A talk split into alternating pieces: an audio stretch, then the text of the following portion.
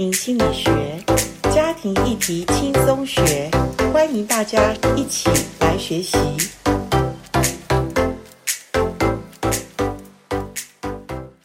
欢迎来到家庭心理学。今天家庭心理学，我们依然的介绍各位一本书，就是呃严老师我最近出的一本，叫做《人人都能辅导》，让我们的陪伴，让我们的帮助别人的。力量更有呃盼望，也可以这样讲哈。那学习是有能力可以产生的，有能力我们就有更多的盼望。今天谈的这个主题叫认识自杀防治哈。我想在做一个辅导或助人者，你知道青少年他们的十大死因当中。自杀这件事是排在前面几名哈，那我想，如果我们作作为助人者或者家庭事工的人，对于自杀这件议题，我们都需要学习。今天我请了呃一个大学教授，因为他也接触很多年轻人，那他也是在教会也有多服侍的戴老师来我们当中，欢迎戴老师来接受我的 Podcast 访问。各位听众，大家好。好，戴老师，我想直接就直接请问你，你觉得自杀的这个案例里面，当然我们希望不要有很多的经验啦，是就是说你周围人，但是我相信有一两件是你深刻印象的，可不可以谈一下当中的情况如何，是怎么样的？呃，是已经自杀，还是诶正好有一个危机能够克服呢？哦，我碰到的案例有自杀成功跟不成功。OK，其实我们可以看到，就是呃，怎么去评估呢？哦，是。那当然，评估有两个嘛，就是第一个，他有自杀的意图，还有就是自杀危险的因子。哈、哦，所以只有意念不一定会自杀，还要加上是否有行动的能力。哈、哦，所以这个是我们要去注意的。哈、哦，那。只有自杀意念的话，它算是呃中低危险哈。那如果有自杀行动的能力的话，那就是高度危险。所以我们看自杀哦，如果我们看到它不只是有意念，还有行动能力，这个我们就要非常小心。那我请问戴老师，如果有一个人，不管是你的学生或者呃就在教会有一些朋友，他说啊，我觉得活得好没意思，而且我觉得啊，活得生不如死，死了算了比较好。你觉得，如果你听到这句话，你当下第一个反应是什么？我想，任何一个人听到这句话都会吓一跳。对对。那可是我们要进一步去了解，说，诶，他这只是停留在意念的层次，还是他是已经有一些行动的能力？对对。像啊、呃，这本书四百一十八页里面啊、呃，有提到说自杀的警讯，这我我们也可以去了解的啊，就说，诶，他说出这样的话，那我们要了解是他有没有就医的讯号，他是不是真的曾经。啊，去看过医生啊，或者前一阵子他正好从医院出院，是，其实也是很高的危机耶。有的人想说他刚出院应该大病初愈，对，可是反而他有的时候这是一个警讯哦。对，因为因为通常有时候那个呃身体状况，如果说医生说哦这个可能没有办法呃恢复到百分之百，好，那通常他就会有一点那种轻生的念头。所以我们 OK，他有没有去就医是一个讯号。然后再来，我们也可以观察说他的情绪、行为还有认知，哈，就是说他是不是有啊忧郁啊、易怒啊、哈悲观，还有负向反社会或者是冲动的行为。然后还要看他有没有一些自我伤害。还有最近他是不是有失恋，对，或者失业，是，或者有一些失落的事件发生在他生活中，哈、嗯，对，好，是就是。对，就是会影响他的情绪，对，然后他们有他有没有一些行为，还有最重要是他的认知的，对对，他有没有感觉很疲惫啊，什么自卑啊，没有价值啊，对对对，无法专注，这些都是非常重要。对，或或者你的学生他可能这一学期退学，要被退学或者休学吗？还是怎么样？是。然后我碰到的学生大部分都是觉得自己没有价值，OK，觉得说啊，我我那个活着跟没有。没有活着，其实没有什么差别。对人家来讲，也没有人关心我哦啊，父母也不关心啊，所以他就觉得没有价值。这就是我们在自杀成因里面呃的架构里面讲到支持系统。对，他的家庭或他的旁边的周遭的人，可能对他来讲根本像空气一样，就存在跟不存在，对他个人来讲也没有意义的事。对。然后第三个那个环境警讯也非常的重要啊，因为我们知道季节变化啊，那些忧郁症有忧郁症的这些同学，他就会突然情绪变得非常啊、呃、难以掌控，他甚至就马上呃会有寻短的想法哦，那我们老师就非常忙，就是要去确认他会不会真的就采取行动哦。有时候呃，那像我们学校还有教官，那教官半夜都会都会接到电话，说有人呃要有学生要寻短，然后所以那个季节变化也也是。一个警讯，也是个警讯，对，这也是我们要注意的。对对。那就像刚刚呃严老师讲的哈，其实呃自杀它有一些概念的架构图嘛，就是压力事件啊，包括说个人危险的因子或者家庭危险的因子，就是说父母有没有一些出现一些什么样的状况，还有自己啊，比如说呃自己有没有精神病啊，或者是。呃，生物的或者是认知上出现问题，哈，这是压力事件。那压力事件当然就是啊，比如说学业或者呃健康出现问题啊，啊，或者刚刚我们讲的啊失恋啊，哦，这些都可能造成压力事件。那有了压力事件之后呢，就看他的支持系统怎么样啊，就是有没有保护因子啊，他的家庭，就像我我刚讲的。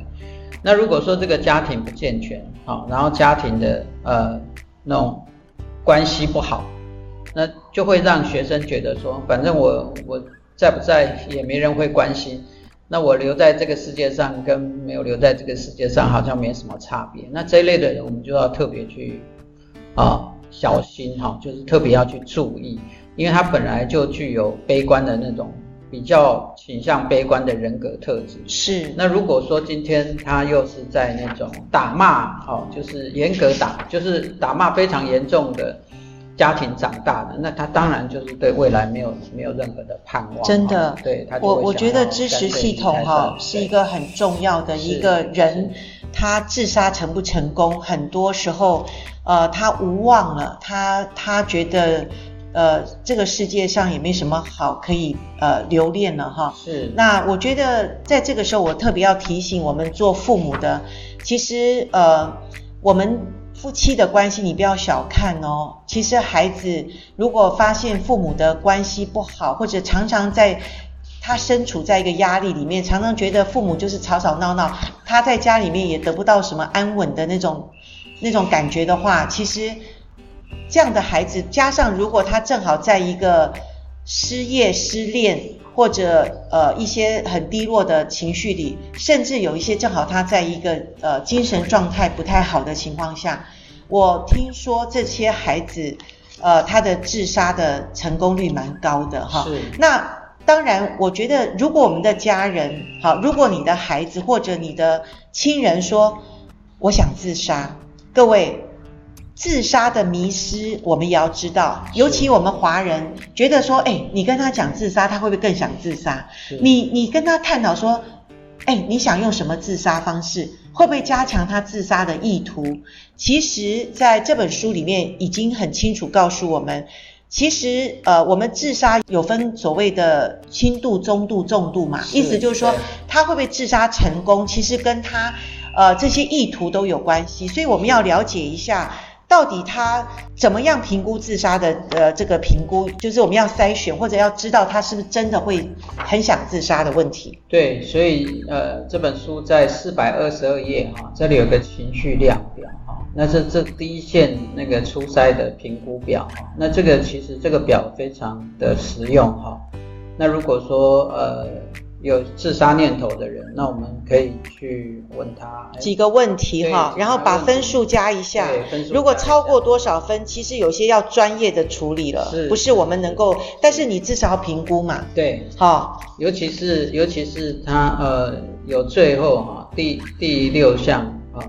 有自杀想法的，对，那如果达到中等程度以上的话，那就需要寻求啊专业协谈或者精神科的治疗。对，那起码我们在第一线，即使我们不是专业专业的人，我们也可以帮助哈，帮助转介嘛，那个这个非常重要。是，你可以知道他会不会有情绪的呃，就是感觉低落，或者觉得比不上别人，或者他睡眠的困难，他常常动怒。或者紧张不安，那它的程度上都可以评估。嗯、对啊，那四百二十三页这个自杀意图评估的问话逻辑，也可以帮助我们啊，对，帮助我们去了解这个对象他是不是啊、呃，真的有想要自杀，对对对，那我们帮助他了解，呃。我们就可以呃知道说他到底现在的危险程度是怎么样。对，因为有的时候我们没有学习，或者我们真的不知道要问什么。譬如说，他说我想自杀，你说哦，真的啊，那怎么办？好，那如果你有这本书四百二十三页，你问完你真的想自杀吗？他说是，那我们可以问你有自杀计划吗？是。如果他说啊没有啦，只是想一想，那就比较 OK 一点点。嗯，如果他说有啊，那你你要继续再问哦，嗯，你要继续。问一些重要的问题，然后重要问题里面包括他取得的这个计划里的实践度高不高？哈，有没有明确的什么东西？其实这本书都有讲得很细的。然后呃，在这些评估里面，你就可以知道他的自杀的意图是轻度还是中度还是重度？是是不是？对。因为在四百二十四页这个自杀危险评估上面有低、中、高的。呃，分别嘛，哈，那就是细节、攻击取得时间、致命性、获救机会，哈，这个都可以帮助我们去了解说，诶，这个危机到底是低还是中还是高，哈，这个即使我们不是呃专业人员，我们都可以从。这个评估表当中去了解哈，是。那如果只是低风险，那当然只要有人陪就可以了嘛，哈，就没有什么太大的问题。呃，中危机的话，那这个就是就是就是要注意。那高危机呢，一定是要去去帮助，立刻在他旁边，或者要找一些人在他旁边去陪伴，不能让他孤单一人。是，对，这个非常的重要。嗯，是是的。所以重度，你已经发现他是有危险倾向很严重的话。你这时候你要呃，如果他旁边没有人，你真的要呃拉长时间，是，然后叫他一定要答应你，就是我们所谓的要做一个也算是契约的一种行为，就是请你答应我，呃，在这时候我还没有到，或你旁边没有人的时候，你先不要挂电话，或者你就在他旁边的话，你不能让他一个人在那里，是，你一定要等他的家人回来，而且要转告他的家人哈。那当然重度的话，我们。是建议要送急诊啊，是因为这些危险不是我们一个人可以承担的，所以呃，当我们送急诊室的时候，当然急诊有专业的会接受我们的处理这样子。那总之，这个自杀防治实在是需要呃，你知道吗？你如果有这些的意识跟这些的呃，可以帮助人的一些。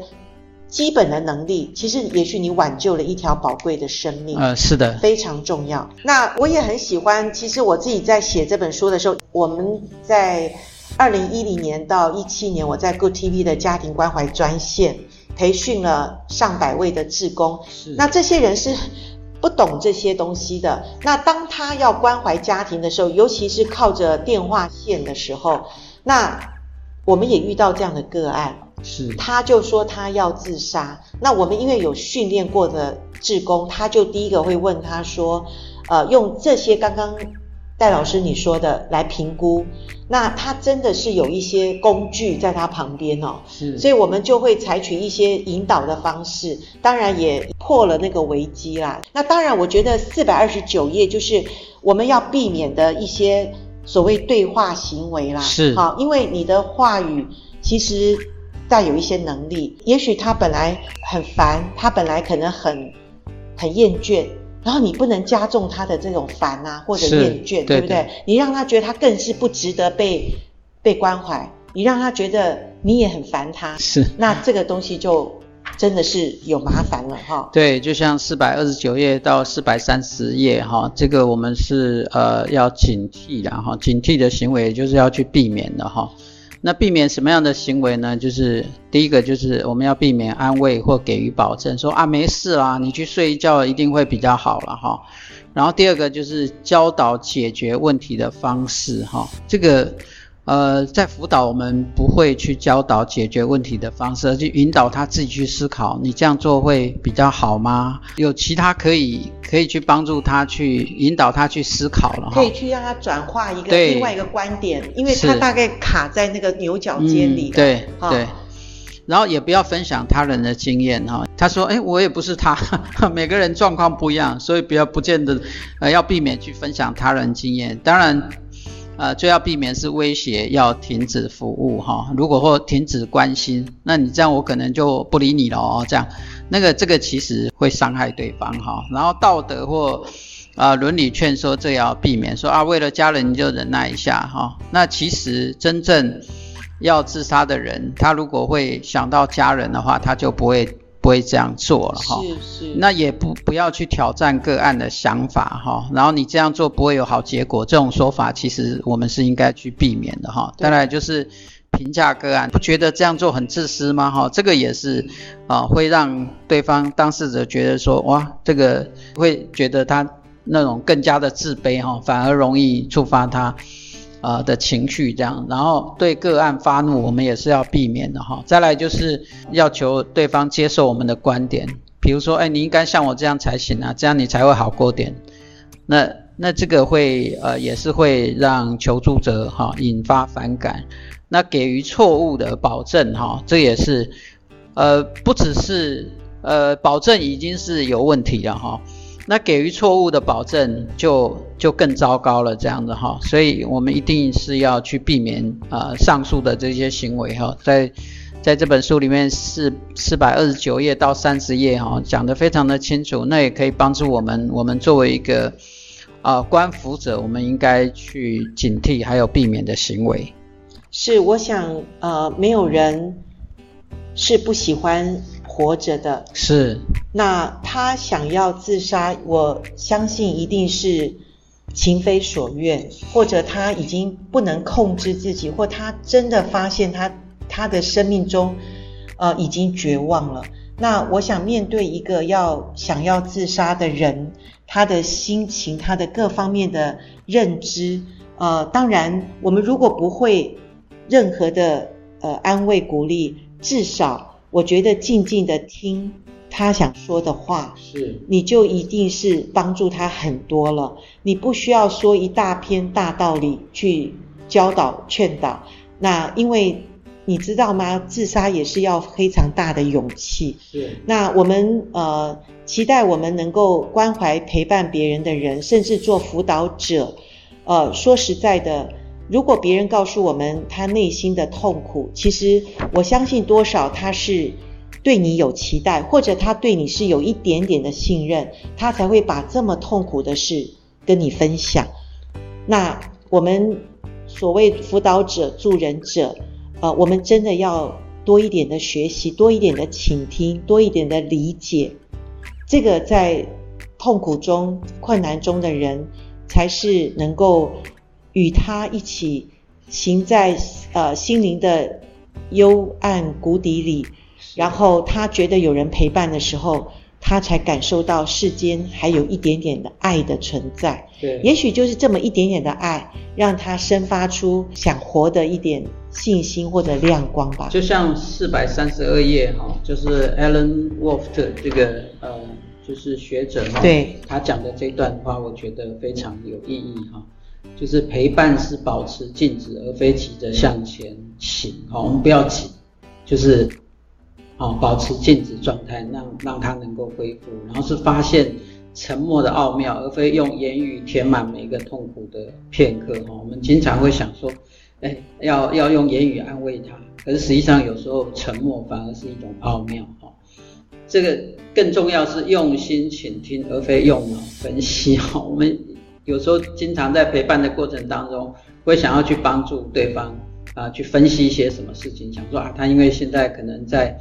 呃，那种处境当中，在那种情境当中，他没有办法分析，我们帮他分析哈。可是实际上，他已经不需要脑了。呃、对，对，所以所以说用心倾听非常重要，然后是见证他人的挣扎历程，而不是说指导他们去脱离挣扎哈。然后是出席他人的痛苦，就是跟他一起啊，因为你是出席嘛，所以就是能够去理解他的痛苦，不是要。呃，强加次序跟逻辑。是。啊，是以与另外一个人一起进入心灵深处去探险哈，而不是肩负走出幽谷的责任。然后说啊，我们要很快的帮助他走出这个幽谷哈，其实这反而是弄巧成拙，反而会会造成对方更大的痛苦。所以这个这一段话，我觉得非常值得我们学习。对，尤其今天我们正好访问戴老师两集，都是谈到人生中，其实我们都不希望遇到，但是可能我想我们一生中都会遇到的危机、哀伤，还有可能我们呃有一些朋友听到他们自杀的消息。我想学习是带来能力，能力就让我们更知道怎么去。啊、呃，面对我们的问题，所以谢谢戴老师愿意接受我们的访问，也介绍这本书对人的帮助。我们谢谢你。呃，也谢谢大家的收听，拜再见，拜拜。拜拜，再见。